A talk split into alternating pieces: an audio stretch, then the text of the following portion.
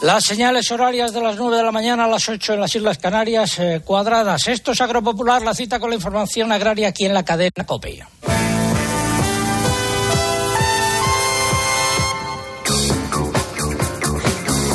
Estamos hoy en Lugo. Si llevan con nosotros desde las ocho y media, nuestro agradecimiento y quédense con nosotros que tenemos muchas cosas que contar. Si se incorpora ahora a nuestra audiencia en este sábado de puente o de acueducto, mejor dicho, pues también nuestro agradecimiento.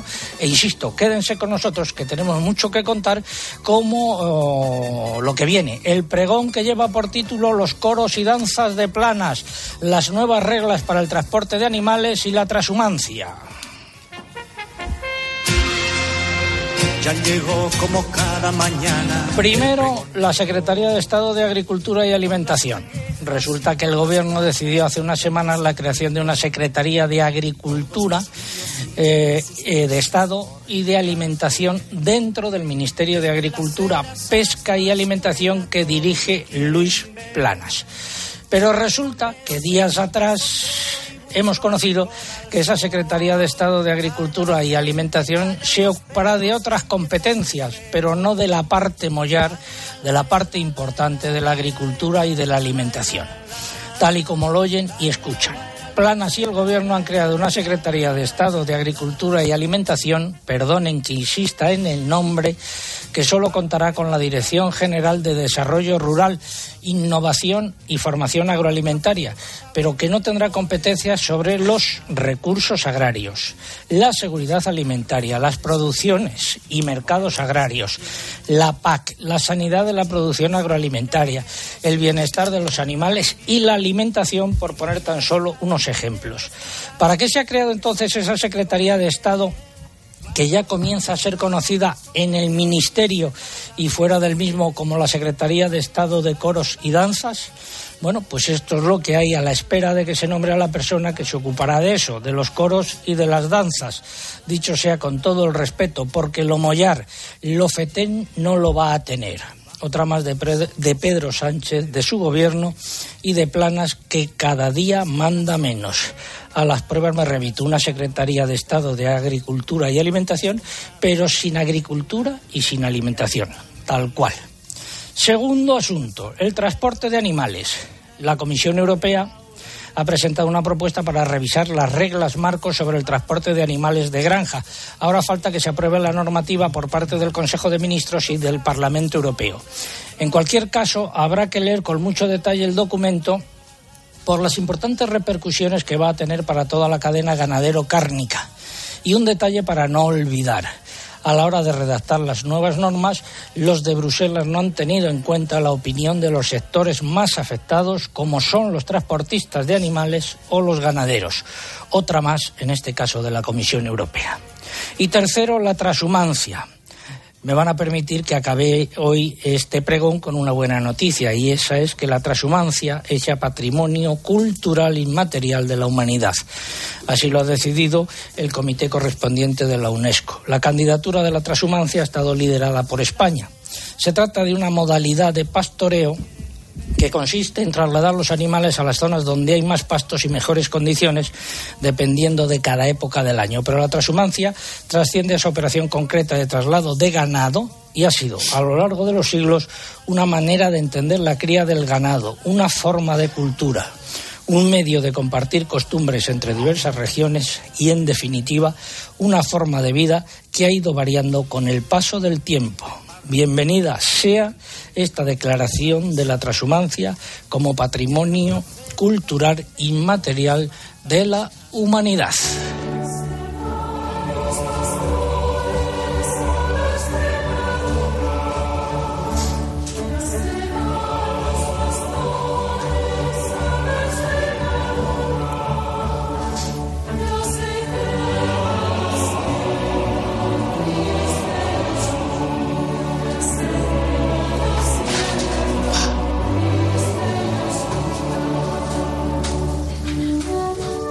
Con esta música de fondo repasamos los nueve titulares correspondientes a esta hora. Hoy se esperan lluvias en Galicia, Área Cantábrica y Pirineos, nubes en el resto y algunas nieblas matinales, temperaturas en ascenso salvo en el sureste y Baleares. Mañana las lluvias del extremo norte peninsular serán más débiles y dispersas y continuará el ascenso térmico. La próxima semana lo más destacado será la suavidad térmica impropia de diciembre y no se esperan muchas lluvias. Seguimos, Eugenia. La reserva hídrica ha subido un 1,2% y alcanza el 44,6% de su capacidad total. Es un porcentaje superior al del año pasado por estas mismas fechas, pero inferior a la media de la última década. Federación Hidrográfica del Seguro ha anunciado que para este mes de marzo está prevista la declaración oficial de sequía prolongada en la cuenca, salvo que lleva mucho en los próximos meses. Según la Unión de Uniones, los agricultores y ganaderos españoles habrían recibido globalmente en torno a un 40% de ayudas de este año en concepto de anticipo, en lugar del 70% autorizado por Bruselas. Solo Castilla y León y Navarra han llegado a ese tope. El paro en agricultura bajó un 2,1% en noviembre respecto al mes anterior, según el Ministerio de Trabajo y Economía Social. En total, el número de desempleados en este sector eh, rozó las 99.800 personas. La venta de maquinaria nueva en España se aproximó a, los, a las 28.600 unidades entre enero y noviembre, un 0,5% menos que en el mismo periodo del año pasado, según datos del Ministerio de Agricultura. En el caso de las ventas de tractores, la caída es del, del 15%. Los precios de los cítricos se han movido entre repeticiones y bajadas y ahora los cereales en el mercado interior. En el mercado nacional de cereales han predominado los descensos y las repeticiones en las cotizaciones. Según las lonjas, en la del Ebro bajaron los trigos y en León todos los granos se mantuvieron sin cambios. En cambio, en Barcelona el cereal de importación ha subido. Los precios en origen del aceite de oliva han vuelto a subir por la escasa oferta y a pesar de las pocas operaciones realizadas esta semana en el mercado de las almendras, repeticiones generalizadas. Estamos en tierras gallegas.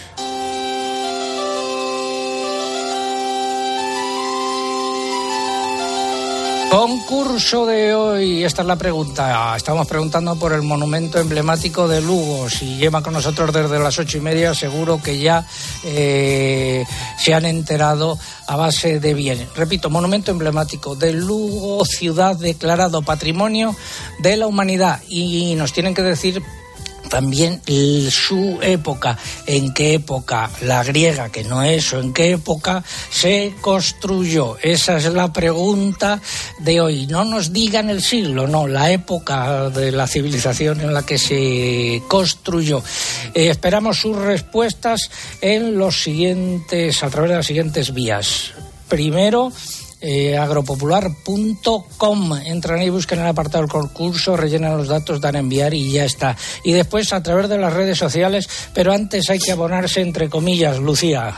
En Facebook nos pueden encontrar en la dirección facebook.com barra agropopularcope y tienen que pulsar en seguir si aún no lo han hecho. En la red X nuestro usuario es arroba agropopular y para participar por esta red social tienen que incluir el hashtag o etiqueta que hoy es agropopular transhumancia. Y bueno, sabemos que se saben perfectamente este, este, este hashtag o etiqueta porque ya somos trending topic desde hace ya un buen rato. También estamos en Instagram, nuestro usuario es también agropopular, pero recuerden que por esta vía no se puede participar, pero sí pueden ver todas las fotos y vídeos del programa. Pues eh, algo que nos hayan dicho los oyentes y por qué vía. A través del correo electrónico, Manuel Fernández participa desde Granada, donde tienen 12 grados. Clemente Alonso nos saluda desde Tres Cantos. Dice que ya ha recibido el lechazo que sorteamos hace unas semanas y que lo ha congelado para la comida de Reyes. En Facebook, David Cerró nos da los buenos días y dice que nos escucha cada sábado desde París.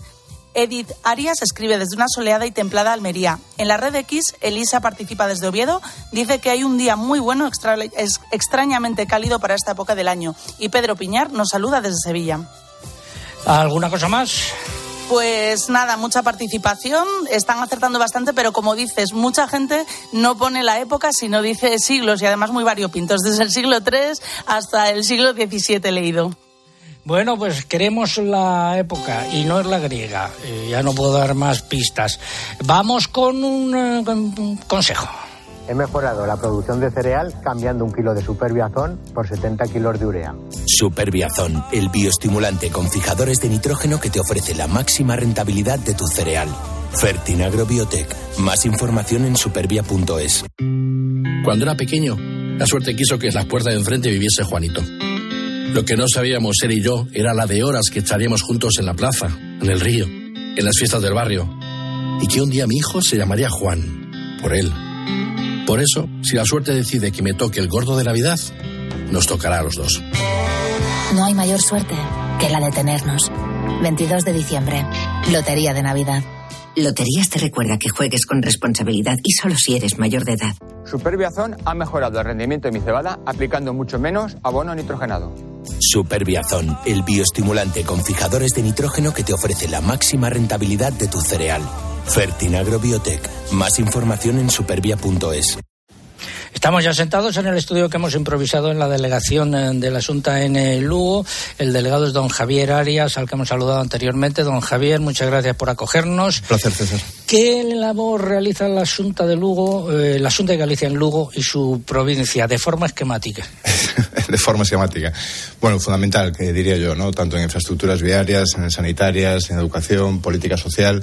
Creo que la Junta de Galicia obviamente hace un papel vertebrador en toda la provincia, en, toda la comunidad. No me quiero meter en las materias del, del consejero que me eh, acompaña aquí hoy, seguro que lo sabe explicar mucho mejor que yo, pero yo creo que, en, sobre todo en tema en nuestra provincia, es de las, eh, una extensión muy grande, con una población muy dispersa, y solo el hecho de tener un sistema sanitario, un sistema educativo en todos los puntos de la provincia, eh, con unas buenas conexiones, sobre todo las autonómicas, obviamente, en las nacionales habría que eh, pues hacer una crítica, creo que es una labor fundamental, ¿no? Para asentar esa población que decía el consejero antes en el rural, creo que es pues básico.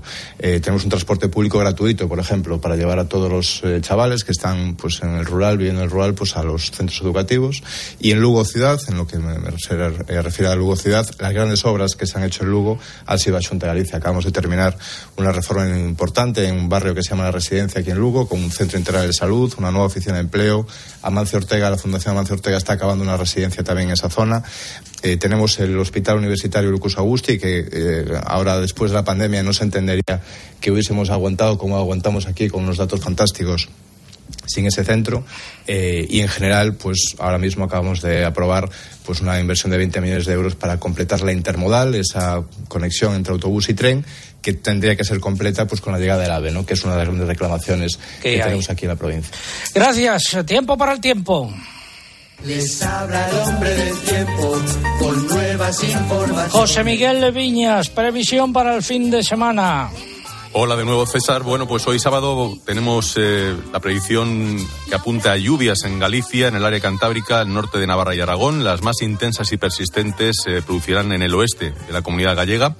A nubes altas y medias en el resto de la península, Baleares eh, y en Canarias es donde estarán los cielos más despejados. Van a subir las temperaturas, con la excepción de Baleares y el sureste peninsular, y soplarán vientos fuertes del suroeste, allí cerca de donde estás tú, en el norte de Galicia y en el oeste de Asturias.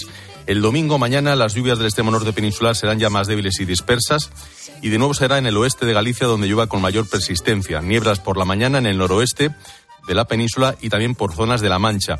Tenderá a despejarse en la mitad sur de la península. Las temperaturas seguirán subiendo, tanto las diurnas, las máximas como las mínimas, disparándose las máximas hasta los 25 grados en la costa mediterránea. Creo que se me olvidó decir lo que está en juego el premio del concurso de hoy, que son tres lotes de productos agroalimentarios de calidad que nos facilitan desde la Junta de Galicia, que cuentan esos productos con denominación de origen o IGP. Eso es lo que está en juego. Y tres lotes de las camisetas del 40 aniversario de la 40 temporada de Agropopular. Eh, pasamos ahora de lunes a miércoles, Lucía. El lunes tendremos nieblas matinales por el interior peninsular, donde seguiremos con presencia de nubes altas y medias en los cielos. No esperamos lluvias, salvo algunas en Galicia, ni tampoco el frío que cabría esperar en diciembre. De hecho, en Murcia las máximas podrían superar el lunes los 25 grados. El martes un frente comenzará a dejar lluvias en el noroeste peninsular y en el área cantábrica. Van a subir las temperaturas diurnas por el Mediterráneo, donde se podrán batir algún récord de máxima de diciembre. Tendremos calima en Canarias y el miércoles esperamos lluvias en la mitad sur de la península y en el Cantábrico. Bajarán las temperaturas de forma generalizada, salvo en Canarias, donde serán algo más altas, y dominarán los vientos de componente oeste. ¿Y del jueves en adelante?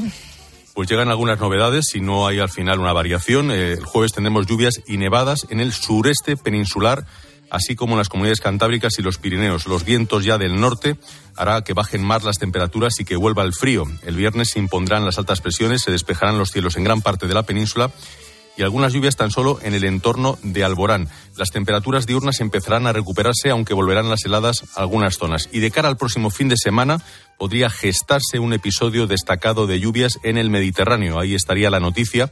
Algunos escenarios eh, comienzan a apuntar a ello, aunque todavía la incertidumbre es alta. Hay que precisarlo. Gracias. Eh, aquí en Lugo esta noche ha llovido. Esta noche ha llovido, mañana hay barro noche ha llovido más. La reserva hídrica ha aumentado 665 hectómetros cúbicos y a principio de esta semana alcanzaba el 44,6% de su capacidad total. Más datos, Lucía. Es un porcentaje superior al del año pasado por estas mismas fechas, pero es inferior a la media de la última década. Las cuencas del Duero, Tajo y Ebro rondan el 60% de su capacidad total, mientras que las cuencas mediterránea andaluza, la del Guadalquivir y Segura, no llegan al 20%. De persistir la situación actual, la Confederación Hidrográfica del Segura declarará sequía prolongada en la cuenca en marzo y Asaja de Castilla y León reclama al Ministerio 69 millones de ayudas eh, por la sequía que deberían cobrar los agricultores de la región. Ha sido la información del tiempo y el agua. Desde el corazón de la ribera del Duero, Bodegas Viña Pedrosa convierte la tinto fino en vinos de impresionante calidad y admirable regularidad. Con esfuerzo y dedicación, tras una rigurosa selección, su pasión por el terruño se refleja en grandes vinos y grandes añadas. Más de 50 países disfrutan de Viña Pedrosa con el sello inconfundible de los hermanos Pérez Pascuas. Viña Pedrosa, un selecto placer que no debe dejar de disfrutar. En diciembre de 2015 emitimos este programa en dos ocasiones desde París con motivo de la eh, COP eh, que se celebraba allí, la conferencia sobre el clima y sonó mucho esta canción. Yo quiero que este el mundo que conteste del este hasta oeste y bajo el mismo sol. Ahora nos vamos y durante estos días se, se está celebrando la COP28 en, en Dubái. Allí ha estado don Josep Pucheu, que es miembro del Comité Económico y Social de la Unión Europea. Señor Pucheu, muy buenos días. Hola, muy buenos días. Pues sí, acabo de llegar ahora mismo, prácticamente. ¿Qué destacaría o, o qué cambios ha habido en relación con cumbres anteriores? Pues yo creo que estamos ante una cumbre donde realmente eh, se ha puesto encima de la mesa que hay que cambiar muchas de las cosas que se estaban planteando. Yo diría que es la cumbre de la, donde se ha visto la cruda realidad. Un año 2023, el más cálido de todas las series históricas, sobre el cual hay que tomar medidas. Y esa es la discusión que se va a cerrar en un par de días o tres más. ¿Cuáles son esas nuevas medidas? Pues tiene que ser como dijo, eh, y eso son esas verdades del barquero solo las, puede decir un emir, un sheikh, a nosotros nos criticarían mucho, dijo, o volvemos a la caverna o hacemos algo. El hacer algo quiere decir, tengamos cuidado con el planeta, pero no vayamos para atrás. Busquemos, invirtamos en nuevas tecnologías, invirtamos en nuevas formas de hacer las cosas y queremos dar un futuro mejor, no peor, a las nuevas eh, generaciones. Y esa es en cuatro ámbitos, si quiere se lo resumo, energía, eh, alimentación, salud y en cualquier caso, en cualquier caso, el cuidado del propio planeta, pero con una perspectiva de que queremos seguir viviendo y viviendo bien. El sur ha sido muy descarado, Brasil liderándolo y el resto de países diciendo que no renuncian a un modelo de vida que el norte y los occidentales han disfrutado hasta ahora. Para ello, ¿con los mismos métodos? No, están dispuestos a hablar de nuevas tecnologías, pero se ha hablado mucho más de nuclear, de fotovoltaica, de culturas eh, eh, indígenas, poquito, de nuevas tecnologías para alimentar al planeta y, y un planeta que necesita aire limpio y con salud, mucho. Nuevas técnicas genómicas, nuevas semillas, nuevas técnicas de regadío, pero para mantener un ritmo de vida eh, sin renunciar a calidad de vida en los aspectos eh, que hasta ahora hemos tenido los occidentales. Y eso para mí es un cambio de paradigma. Un cambio importante en relación con cumbres anteriores. Muchas gracias, señor Pucho. La semana que viene contaremos qué es lo que ha salido de esta cumbre eh, que todavía continúa, cuando ya haya finalizado. pocos, pocos fondos, y es la mayor parte dados por la Unión Europea para los países que han tenido crisis, y una declaración que es donde está en este momento la madre del cordero, sin reducción de combustibles fósiles o un nuevo sistema de sustitución de esos combustibles fósiles por otras fuentes renovables. Eso Gracias. va a ser el gran debate. Gracias a ustedes. Gracias, señor Pucheu. Don José González, consejero de Medio Rural de la Junta de Galicia. En relación con este asunto, ustedes andan dándole vueltas a un futuro mercado voluntario de créditos de carbono, andan también eh, con un impulso a las agrupaciones forestales de gestión conjunta. Todo esto está relacionado con el cambio climático. Sí, yo le decía antes que nosotros en Galicia defendemos la gestión sostenible del territorio. Creemos en la fuerza que tiene la actividad agrícola, ganadera y forestal eh, para hacer esa gestión, desde luego desde un punto de vista sostenible, pero, don César, hay que remarcar que la sostenibilidad tiene que ser también eco- económica y social, y por lo tanto, en esa búsqueda de rentabilidad, concretamente el sector forestal, que es un sector muy potente en Galicia, pues apoyamos diferentes formas de retribuir a los, a los propietarios y además estamos intentando que esos propietarios, sabe usted que en Galicia hay mucho, mucho minifundismo, se agrupen a través de la figura de las agrupaciones de gestión conjunta. En esa búsqueda de rentabilidad al propietario, pues estamos a punto de eh, poner en marcha un mercado de créditos eh, voluntarios de carbono, precisamente para que se retribuya también esa función que hace el sector forestal de capturar carbono a través de sus árboles, no solo producen una materia prima de calidad extraordinaria, sino que además también están ayudando medioambientalmente nuestros propietarios forestales a eh, proteger, dijéramos, el, el planeta a través de esa captura de carbono y, lo que queremos es que se retribuya a través de ese mercado. Gracias. Luego continuamos hablando con usted, por ejemplo, de leche. Ahora tocan cereales. Las organizaciones agrarias de Castilla y León han denunciado la situación límite que atraviesan los productores de cereales de la región debido a los bajos precios que perciben por sus cosechas, mientras que los costes se mantienen en niveles elevados. Eugenia. Subrayan que los agricultores están percibiendo hasta 100 euros por tonelada menos que el año pasado por estas fechas, a pesar de la corta cosecha obtenida. Reclaman que se ponga freno a la importación masiva de grano, ya que la entrada de trigo, cebada, centeno y avena del exterior sigue creciendo exponencialmente y coloca en una situación muy difícil a los productores de la región. Denuncian el incumplimiento de la ley de la cadena alimentaria porque los precios al agricultor no cubren los costes y se preguntan dónde está la bajada del precio de los piensos que se elaboran con el cereal que ahora está bajo mínimos. Y eh, decir también que Asaja ha pedido la adopción de medidas estructurales en el sector del vino a la vista de la delicada situación del mismo con los precios de la uva en niveles bajos a pesar de la corta producción obtenida en la actual campaña. Entre esas medidas figura, por ejemplo, el arranque localizado de viñedo. Y llega el momento de la sección de innovación. Comienza innovación en nuestro sector primario. Transformar las ideas en acción para avanzar juntos hacia una cadena agroalimentaria sostenible. Una sección patrocinada por el Foro Interalimentario. La música, por favor.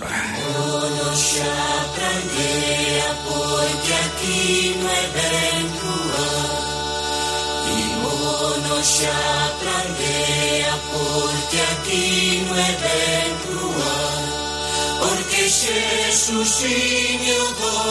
Y con este villancico tradicional gallego doy la bienvenida a don Juan Picos, director de la Escuela de Ingeniería Forestal de Pontevedra. Don Juan, muy buenos días. Buenos días. En esta sección de innovación, eh, bueno, yo tengo que confesarle que tengo mucho miedo a los directores de escuela y a los eh, catedráticos y estudiosos. A mí también me pasa, ¿eh? Porque se, no, porque se enrollan mucho. le, le pido brevedad y concisión. Eh, consejero, ¿qué iba a decir? No digo que Juan es un hombre conciso también. Eh, bueno, bueno. Vamos allá. A ver, el papel de las administraciones públicas en el impulso del sector forestal gallego. ¿Qué supone el compromiso de la Junta de fijar un 20% de las edificaciones con madera estructural? Cuéntenos esto. Bueno, eh, la madera estructural eh, va a ser el solomillo de nuestros montes en el futuro, ¿no?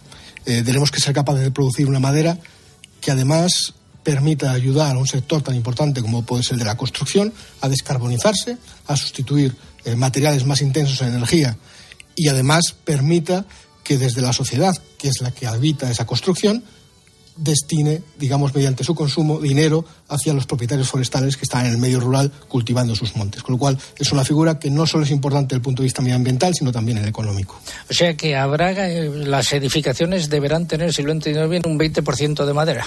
Efectivamente, un 20% de madera estructural.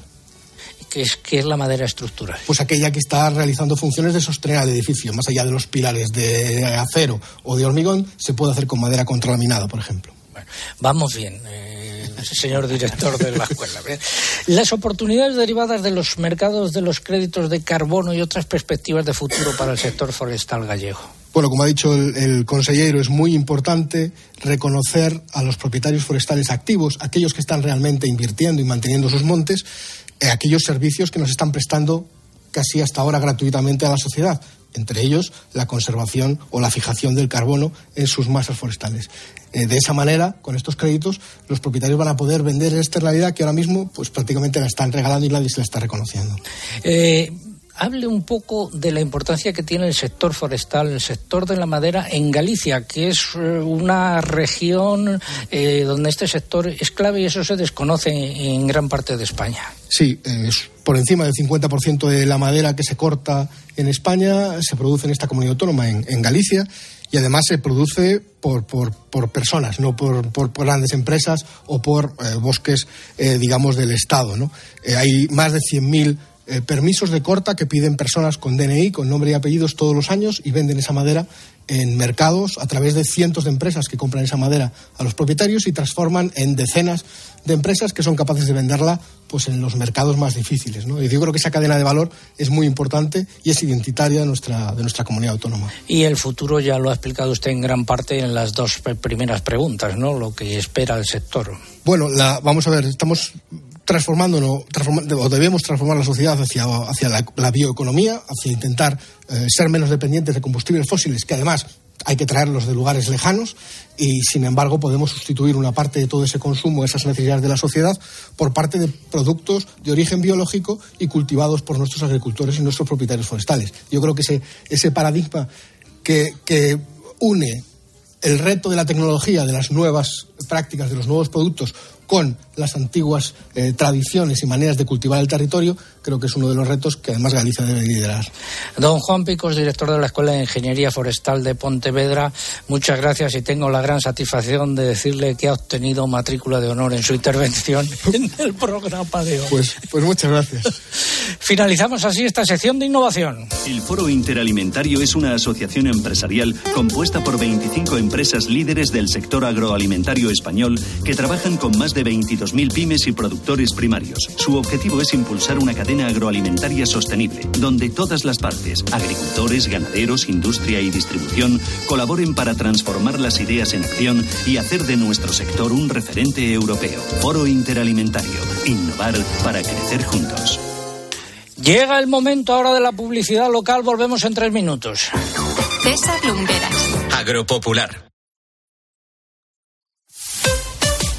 Escuchas Cope. Y recuerda, la mejor experiencia y el mejor sonido solo los encuentras en cope.es y en la aplicación móvil. Descárgatela. Estancias temporales Domusby para personas mayores. La tranquilidad de saber que tu familiar está bien atendido y además realiza actividades terapéuticas y de ocio mientras hace nuevos amigos. Más información en domusby.es. Cuando necesitas estar cuidado, Domusby está a tu lado. No te pierdas las condiciones excepcionales de financiación en todos los modelos Opel. ¿Demasiado rápido? Es que son los Flash Days de Opel, así que mejor date prisa. Condiciones excepcionales de financiación en todos los modelos Opel, solo hasta el 20 de diciembre. Financiando con Stellantis Finance hasta el 20 de diciembre. Consulta condiciones en opel.es.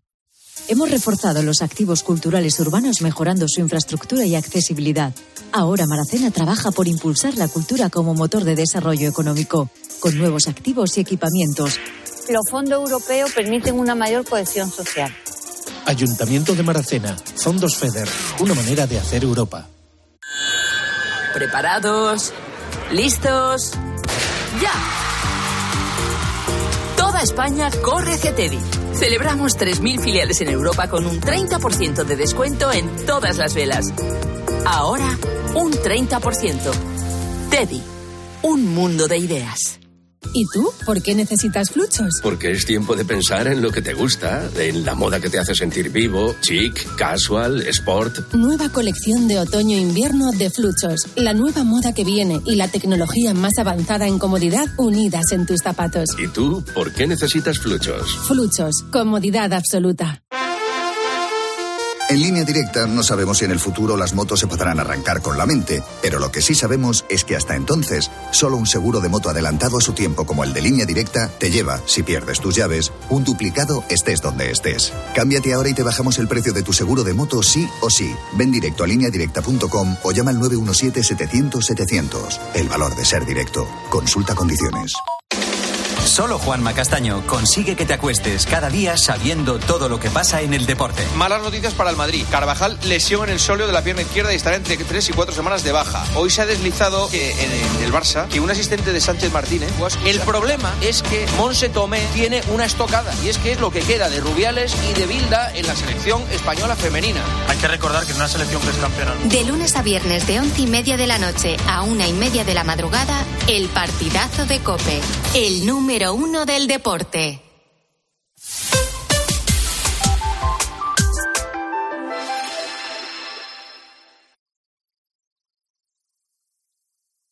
Escuchas Agropopular. Con César Lumbreras. Cope, estar informado. 9.31 minutos, 8.31 minutos en las Islas Canarias. Esto es Agropopular. Enfilamos la recta final por hoy. Estamos en Lugo. Repasamos los nueve titulares y medio correspondientes a esta hora. El diálogo estratégico sobre el futuro de la agricultura comunitaria arrancará en enero, según ha confirmado la presidenta de la Comisión Europea, Ursula von der Leyen, quien no ha dado detalles ni del método a seguir ni del calendario. Más, Eugenia. Sigue sin cerrarse el acuerdo comercial entre la Unión Europea y Mercosur. Ahora está a la espera de la investidura del nuevo presidente argentino, Javier Milei, cuya posición en este asunto no está clara.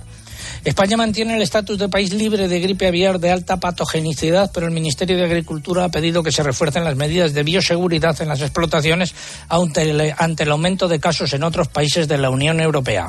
Tras siete meses a la baja, el precio de la leche de vaca registró en España una leve subida en octubre y se situó en 51,7 euros por litro, según el Ministerio de Agricultura. No, no, en 51 con 7 céntimos, céntimos, de euro por litro, según el Ministerio de Agricultura. La leche de oveja y cabra se mantuvo en ese mes la fuerte tendencia al alza de los precios respecto al año pasado. Con ese precio algún ganadero le ha dado ya un, un subidón. Estaría muy contento.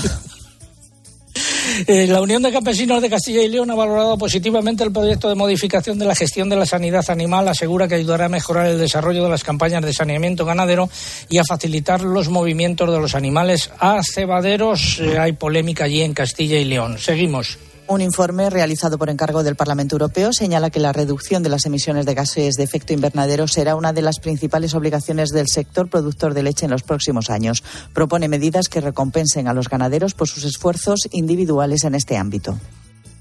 Y en el mercado del porcino de capa blanca, segunda semana sin cambios en los precios de los animales cebados. El lechón registra nuevas subidas, está un 27,8% más alto que hace un año.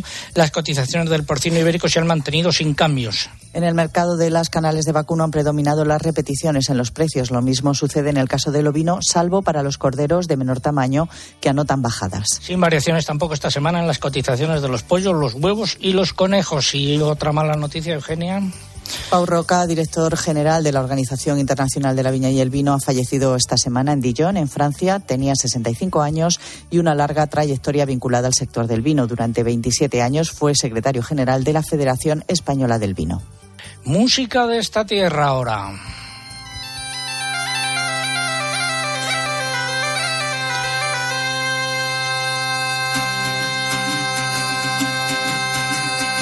Datos del concurso. Preguntamos monumento emblemático del Lugo, ciudad declarado Patrimonio de la Humanidad y su época. No fue griega, pues ya estoy dando alguna pista. Su época de construcción. Nos tienen que decir el nombre del monumento y el apellido, que es la, la época.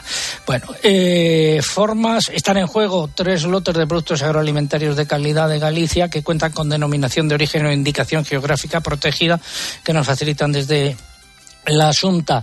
Y formas de participar, últimos minutos ya a través de nuestra página en internet, eh, agropopular.com. Entran ahí, buscan el apartado del concurso, rellenan los datos, dan a enviar y ya está. Y también a través de las redes sociales, pero antes hay que abonarse, Lucía. Estamos en facebook.com barra agropopularcope. Tienen que pulsar en seguir si aún no lo han hecho.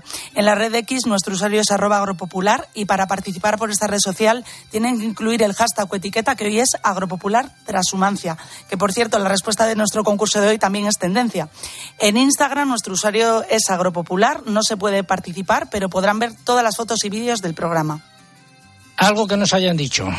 Pues a través del correo electrónico, José Luis Sánchez escribe desde Palencia, donde la temperatura es de 8 grados y hay niebla. Eduardo Calvo nos escucha desde Oriente, Orense con un tiempo muy lluvioso.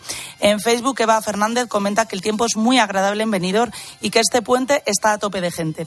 Manuel García nos da los dos días desde el Ortegal, en la provincia de La Coruña, con una temperatura de 15 grados y día nublado, pero con viento.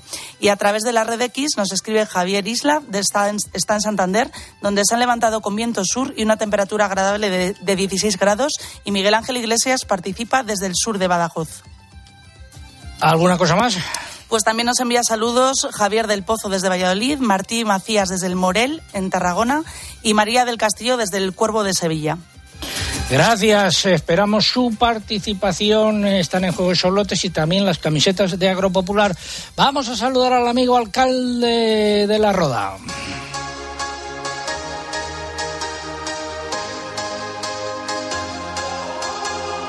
Juan Ramón Amores, como todos ustedes saben, es eh, paciente de ELA diagnosticada hace más de ocho años y ahí sigue eh, al pie del cañón en la alcaldía de su pueblo y participando en Agropopular. Juan Ram, muy buenos días. Hola, buenos días, amigo. Buenos días. Aquí andamos en tierras de Lugo. Te tienes que animar un día y venir a visitar su muralla. Te invita el consejero. Por supuesto. Qué bonito, Galicia. Gracias, consejero. Por supuesto, será un placer Pues será un recibirte placer. aquí, Juanra. Oye, a ver, en tu pueblo, no te privas de nada. O- hoy hay dos eventos nacionales deportivos a la vez.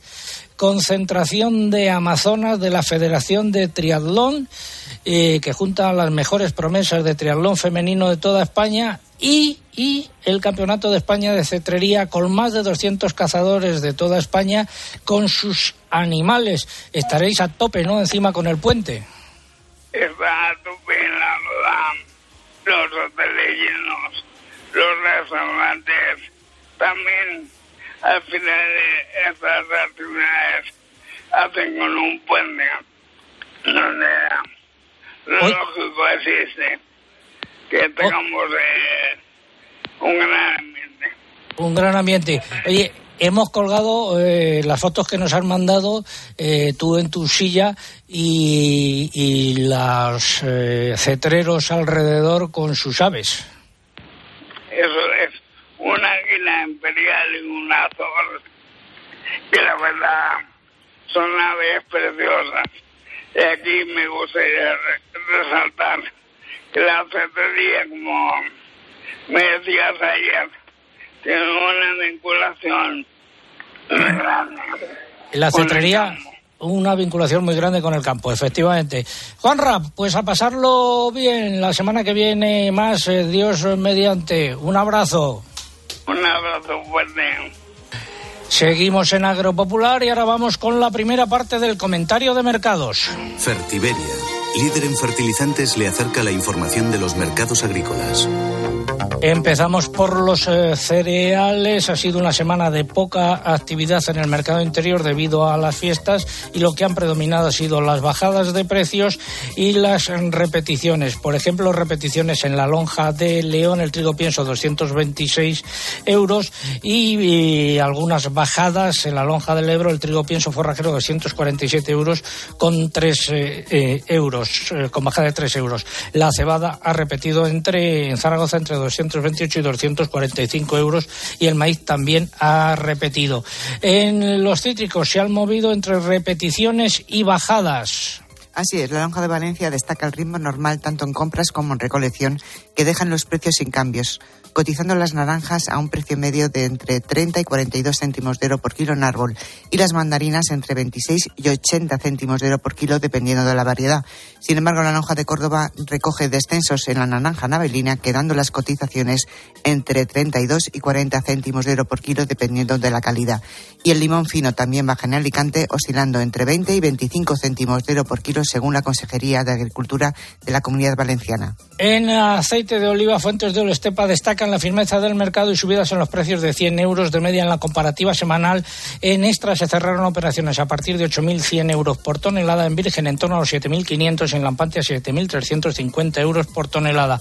El sistema Pulre de la Fundación del Olivar también recoge subidas en todas las calidades. Y en frutos secos el mercado de las almendras se mantiene sin cambios en los precios de todas las variedades y en todas las lonjas eh, hubo esta misma tendencia, como las de Córdoba, Ebro, repetición generalizada de precios. Finalizamos así esta primera parte del comentario de mercados.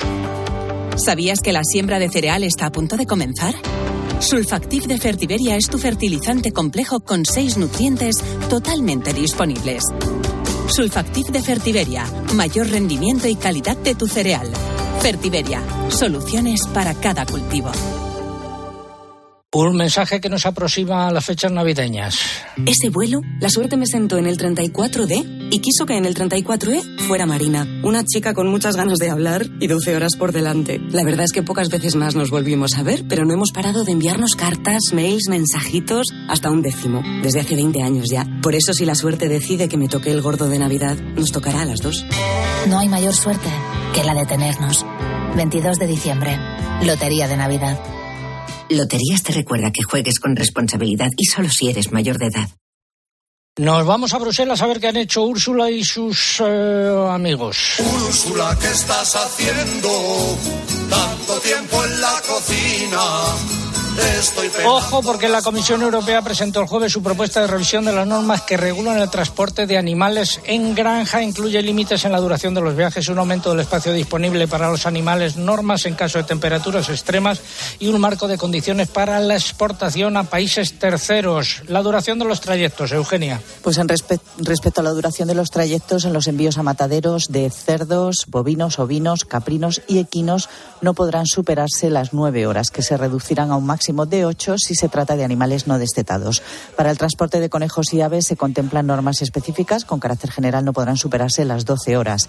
En los traslados con fines distintos al sacrificio se fija un límite de 21 horas con un periodo de descanso de al menos una hora tras 10 horas de viaje. Y se prohíbe el transporte de hembras en gestación avanzada o que acaban de dar a luz y, que, y de animales con pocas semanas de edad.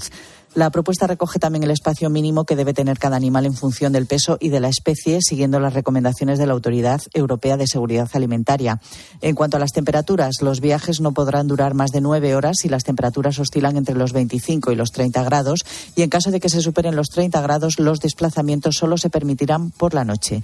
Y por último, no se prohíben las exportaciones de animales vivos a países terceros, pero los operadores deberán asegurarse de que se respetan las normas comunitarias sobre el transporte hasta la llegada de los animales a su destino. Y el diálogo estratégico sobre el futuro de la agricultura arrancará en enero, según ha confirmado esta semana la presidenta de la Comisión Europea, Ursula von der eh, Leyen. Sin embargo, poco más se sabe de ese diálogo, ya que no se han dado detalles ni del método a seguir ni del calendario. Y el índice de precios de los alimentos que elabora la FAO, la Organización de Naciones Unidas para la Agricultura y la Alimentación, se mantuvo estable en noviembre respecto al mes anterior. Y el Consejo Agrícola del lunes. Los ministros de Agricultura de la Unión Europea se reúnen ese día en Bruselas por última vez bajo presidencia española. Su objetivo es adoptar en esta sesión una posición común sobre la propuesta relativa a las nuevas técnicas de selección genómicas. También repasarán la evolución de los mercados y darán sus primeras impresiones sobre esta propuesta de Bruselas relativa al transporte de ganado. Y compás de espera en las negociaciones entre la Unión Europea y los países de Mercosur para firmar un acuerdo de amplio espectro, un acuerdo de asociación que abarca mucho más que lo comercial. Pero de momento y a la espera de la toma de posesión del nuevo presidente en Argentina, con paz de espera. Se pensaba que estos días se podrían haber, eh, se podría haber cerrado un pacto, pero no ha sido eh, posible. Sigue, por lo tanto, la espera en esas negociaciones entre la Unión Europea y los cuatro países miembros de Mercosur en América.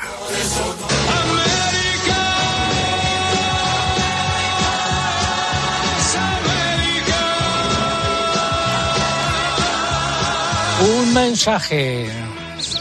Preparad la tierra para sembrar antes de las lluvias, recolectar antes de que llegue el calor. En el campo cada cosa tiene su momento. Y ahora es el momento de renovar tu maquinaria agrícola con el Plan Renove del Santander en condiciones preferentes. Haz tu explotación agrícola más digital y sostenible e impulsa de nuevo tu negocio. Financiación sujeta a previa autorización por parte del banco. Más información en cualquiera de nuestras oficinas o en bancosantander.es. Ahora es el momento.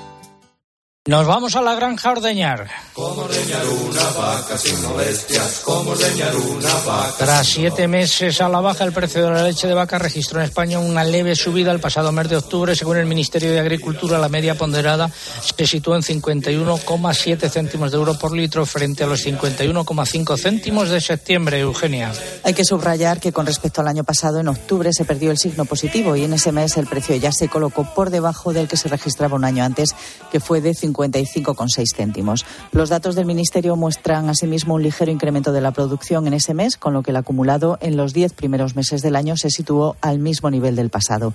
Y en cuanto al número de ganaderos, continúa el goteo a la baja. En octubre declararon entregas 10.147 productores, que son 48 menos que en septiembre y 626 menos que en octubre de 2022.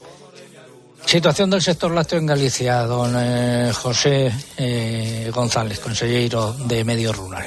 Bueno, el sector lácteo en Galicia, sabe usted que representa en estos momentos el 42% de la leche entregada en toda España. Es un sector eh, muy potente y yo lo que puedo trasladar es que dentro de la necesaria estabilidad en el precio, es decir, lo que buscamos es que haya un precio que dé rentabilidad a nuestros ganaderos, así se lo trasladamos a la industria y a la distribución, que nos hemos reunido con ellos, pero es necesario que ahora se mantenga estable para poder eh, garantizar la renovación generacional, don César, que es la principal preocupación en estos momentos. Lo que estamos convencidos es que si las ganaderías son rentables, sí va a haber esa renovación generacional y por eso pedimos esa estabilidad. Y lo que hemos asistido en los últimos cuatro años es un proceso de ganancia de competitividad también muy importante en nuestras ganaderías. Por darle algún dato, eh, estamos creciendo en tamaño, en número de, vacas por explotación, en la producción de cada una de esas eh, vacas para situarnos al nivel europeo. Yo, mm, si me permite también, diría que no existen hoy motivos para que se esté pagando en estos momentos dos céntimos me menos la leche en Galicia que en el resto de España, porque una leche de una calidad extraordinaria y por lo tanto así también se lo hemos trasladado a la industria. Y si me permite también, cuando se está hablando de la evolución de la estrategia eh, de la agricultura en Europa, yo creo que lo que tenemos que sin ninguna duda es garantizar la soberanía alimentaria en Europa y por lo tanto defender a nuestros agricultores y ganaderos como gestores del territorio, pero además también como productores de alimentos de extraordinaria calidad. Vamos con ahora con noticias ganaderas, con la segunda parte del comentario de mercados. Y la semana pasada leía una noticia que pone en marcha un matadero móvil. Sí, efectivamente, tiene que ver con el bienestar animal. Yo ya me daba un poco dolor de cabeza todas las exigencias que va a tener el transporte animal. ¿no? Yo lo que quiero decir es que en Galicia, para apoyar a las pequeñas explotaciones de eh, oveja, de cabra y de porcino, que tenemos, eh, pues sabe usted, una raza autóctona que es el porco celta, que además tiene mucha eh, desarrollo en el territorio de aquí de esta provincia de Lugo, pues vamos a poner en marcha un matadero, un matadoiro eh, móvil que desplazamos a las explotaciones o a, aquellos sitios donde se agrupen varios eh, ganaderos, que hace el sacrificio, eh, viscera y que después permite el reparto de los canales pues, a diferentes puntos de la geografía gallega. Yo creo que es una apuesta muy importante por el bienestar animal, por las pequeñas explotaciones y por el impulso precisamente de ese asentamiento poblacional, desplazando el matadero en este caso a donde están las explotaciones. Gracias, pues vamos ahora con esa segunda parte del comentario de mercados. Interpork, Interprofesional del Porcino de Capa Blanca de España, patrocina el comentario de mercados.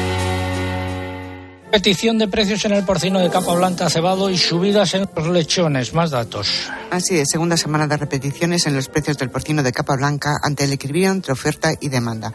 Por su parte, el lechón continúa subiendo porque la corta oferta no cubre la demanda. Repeticiones en el porcino ibérico de bellota y algunas subidas en el porcino de cebo y de cebo en campo, tanto en Salamanca como en Extremadura. Pasamos al vacuno. Esta semana las repeticiones han sido mm, generalizadas en las canales de vacuno en un mercado que se mantiene con poca oferta, pero suficiente para atender las necesidades de la demanda, en una semana con varios festivos y por lo tanto con menos días de venta de esta carne. El sector se mantiene a la espera de que se reactiven las ventas de animales vivos a terceros países, según fuentes del sector. En el ovino, entre repeticiones y bajadas en los precios. Los corderos recogieron en la mayoría de las lonjas repeticiones y bajadas en las cotizaciones. Algunos pesos han caído, como en el caso de los corderos, en torno a los 15 eh, kilos, porque son menos demandados de cara a la campaña navideña. Además, las ventas no están siendo las esperadas por el sector a pocas semanas de Navidad, pero se espera que la demanda vaya aumentando próximamente, ya que están, en estas fechas su consumo es muy alto. Los animales más pequeños han bajado prácticamente en todas las lonjas, especialmente en Albacete, en Mercamurcia y en Extremadura. Y los de más eh, peso han repetido una mención ahora. Desde Comprometidos con el Decía que desde Interpor queremos dirigirnos hoy a ganaderos, veterinarias, transportistas, ingenieras agrónomas, operarios de la industria y la distribución. Nadie como vosotros conoce el mimo con el que cuidáis a vuestros animales, el respeto que tenéis con el medio ambiente y el cariño que ponéis en cada producto. Hacéis posible un sector porcino reconocido y admirado mundialmente. Por todo ello, desde Interporc, la interprofesional del porcino de capa blanca, gracias. Y ahora seguimos con el complejo erótico dedicado especialmente a un oyente que me ha preguntado que por qué, de dónde venía eso del complejo erótico. Se lo he explicado a micrófono cerrado. Empezamos por los pollos. Pues mercado equilibrado entre oferta y demanda y sin cambios en los precios que oscilan entre 1,36 y 1,38 euros por kilo vivo. De cara a la próxima semana también se esperan repeticiones.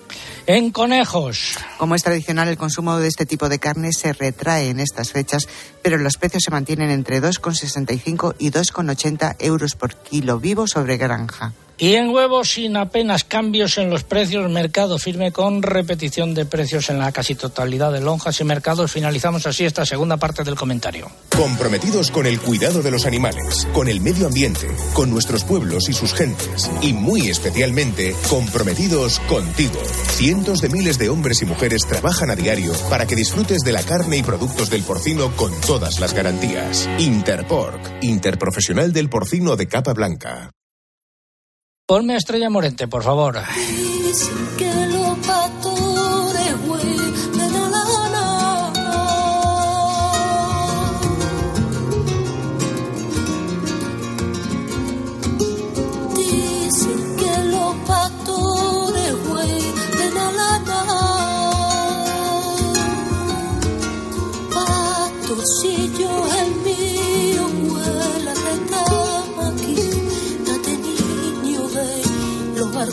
Eh, tenemos previsto hablar con Marta Argota, una ganadera de eh, vacuno, ganadera trashumante.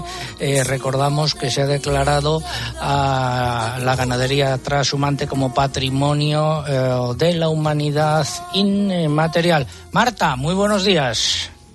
Hola, buenos días, César. ¿También estás en Navadijos? Sí, en Navadijos estoy. Bueno, ¿y cuántos años tienes, si no es indiscreción, y cómo te dio por dedicarte, por aficionarte a, esta actividad, a la ganadería trashumante? Pues eh, tengo 25 años ahora y bueno, pues eh, empecé a hacer la transhumancia pues como con 10 años, eh, con unos amigos transhumantes de aquí de, de Navadijos también, que bueno, pues que me dieron la oportunidad de acompañarles y de ayudarles cuando puedo. ¿Y qué haces ahora? Por ejemplo, ¿qué vas a hacer este año? ¿Qué hiciste el año pasado en relación con la transhumancia? Pues eh, cuando podemos eh, bajamos andando desde en invierno desde Navadijos hacia Extremadura. Bueno, los días que, puedo acompañarles les acompaño, vamos a caballo eh, y con vacas. ¿Qué, ¿Cuál es un día o cómo es un día eh, de transhumancia? ¿A qué hora comenzáis la actividad? ¿A qué hora finalizáis? Pues eh, empezamos desde que sale el sol, prácticamente desde que se ve ya empezamos a andar. Eh, y bueno, es todo el día andando, descansando porque eh, los animales también tienen que parar a descansar y a beber sobre todo y a comer el rato que se puede y hasta que se pone el sol y ya pues volvemos a parar. ¿Te gusta esa vida? Para unos días, claro. A mí me gusta esa vida si pudiese para todos los días, pero es verdad que es un, es un negocio complicado ahora mismo, sobre todo para la gente joven, pero sí, a mí me gusta mucho. Bueno, eh, estarás contenta por esta declaración que ha hecho la UNESCO, ¿no? Sí, sí, además es muy importante sobre todo que se reconozca y que la gente lo conozca sobre, sobre todo como una tradición y, también pues, por los beneficios que tiene para el medio ambiente, para la economía y para la cultura y para todo. Gracias Marta Argota que acompaña a los ganaderos trashumantes eh, de Gredos en Ávila y enhorabuena por la parte que te toca. Muy buenos días. A vosotros, muchas gracias. Un consejo. Bodegas Hermanos Pérez Pascuas. Más de 40 años de pasión por el vino. Crianzas, reservas y grandes reservas. Esta Navidad disfruta con Viña Pedrosa, Cepa Gavilán, Finca La Navilla y Pérez Pascuas Gran Selección. Cepas con historia que crean vinos que emocionan. Un selecto placer que no debes dejar de disfrutar. Bodegas Hermanos Pérez Pascuas. En el corazón de la Ribera del Duero. Mucho más que tradición. Fertiberia Vuelven a sonar los relámpagos. Consellero, eh, don José González, consejero de Medio Rural de la Junta de Galicia. Eh, la respuesta a la pregunta que hemos planteado hoy, nombre del monumento y apellido. Pero es de verdad, se puede decir ya. Se puede decir ya, ya estamos a punto de terminar, se puede decir. Muralla romana. Muralla romana. Esa es la respuesta correcta a la pregunta que hemos planteado hoy. Y los ganadores. Pues son Mari Carmen Perdiz, que, es, que concursaba a través de Facebook, Alberto Muñoz López a través del correo electrónico y David Ventura Montins de Castellón a través de la red X pues eh, ellos recibirán esos eh, tres lotes de nuestras camisetas eh, de Agropopular y también de productos agroalimentarios de calidad con denominación de origen e indicación geográfica protegida de la Junta de Galicia. ¿Dónde va ahora, consejero? Pues me voy a Curtis, a Feira da Naviza Education. A la feria de la Naviza y... Education. Y, y del queso. Eso es. ¿Qué es la naviza para La naviza es, una, es, una, es un vegetal eh, que eh, utilizamos, por supuesto, para el cocido, también para el caldo, lo disfrutamos muchísimo. Y es un componente también de la dieta atlántica, que quiero recordar que aquí eh, se come muy bien con todos esos productos y es muy saludable también. Gracias, consejero, por habernos acogido. Gracias a las personas que nos han acompañado aquí y a todos ustedes. Volvemos la semana que viene, Dios mediante. Recuerden nuestra web agropopular.com. Ahí está toda la información. Saludos de César Lumbreras Luengo. César Lumbreras. Agropopular. Escuchas Cope. Y recuerda, la mejor experiencia y el mejor sonido solo los encuentras en cope.es y en la aplicación móvil. Descárgatela. Sara está lista para darlo todo en la nieve. Gracias a las ofertas de última hora y más de Amazon. Me he pillado esta chaqueta colchada guapísima. ¡Y Y no podía faltar la del perro. Estas chaquetas son la caña. Comparte la alegría con las ofertas de última hora y más de Amazon del 8 al 22 de diciembre. Más información en amazon.es. Uy, se ha colado una avispa en el coche. Rápido, rápido, abre la ventanilla. Nah, no te preocupes. Vendemos el coche y compramos uno sin avispa en flexicar.es. Así vamos tranquilos al pueblo, que si no, vaya viaje. Comprar o vender tu coche en flexicar.es puede ser muy fácil. Igual demasiado. Flexicar, muy flexi, muchos cars. Oye, ¿puedo bajar la ventanilla y...? No, Clara. Si no tardo nada. Bueno, va. ¡Ya somos iluminados! Cuando te haces iluminado y empiezas a ahorrar en carburante, en tus facturas de luz y gas, cuando ahorras comprando tus marcas favoritas con Wilet y en tus recargas eléctricas, te apetece contarlo. ¿Y tú? ¿A qué esperas para hacerte iluminado? Contrata la luz con Repsol en el 950 52 50 y empieza a ahorrar. Te lo digo o te lo cuento. Te lo digo. Encima de que traigo a mi hijo, le subes el precio del seguro. Te lo cuento. Yo me lo llevo a la mutua. Vente a la mutua con cualquiera de tus seguros. Te bajamos su precio, sea cual sea. Llama al 91 555 5555. 91 555 5555. Te lo digo o te lo cuento. Vente a la mutua. Condiciones en mutua.es. Jaume Serra es una cava familiar que sigue fiel a su tierra y a sus orígenes, liderando en la actualidad la elaboración de cava en nuestro país. Una bodega donde se unen tradición, calidad y un fuerte compromiso con el medio ambiente. Jaume Serra, para brindar y celebrar los momentos más especiales de tu vida. ¿En qué capítulo de tu vida estás ahora? ¿Quieres hacer una reforma o cambiar de coche? ¿Tus hijos ya necesitan un ordenador para cada uno? ¿O quizás alguno ya empieza la universidad? ¿Habéis encontrado el amor y buscáis un nidito? En Cofidis sabemos que dentro de una vida hay muchas vidas y por eso llevamos 30 años ayudándote a vivirlas todas. Cofidis, cuenta con nosotros. Los fines de semana en la radio. Empieza España. El deporte con Paco González, Manolo Lama y el mejor equipo de la radio deportiva. Has dado en el clavo. Los fines de semana todo pasa en tiempo de juego. Todo pasa en Cope.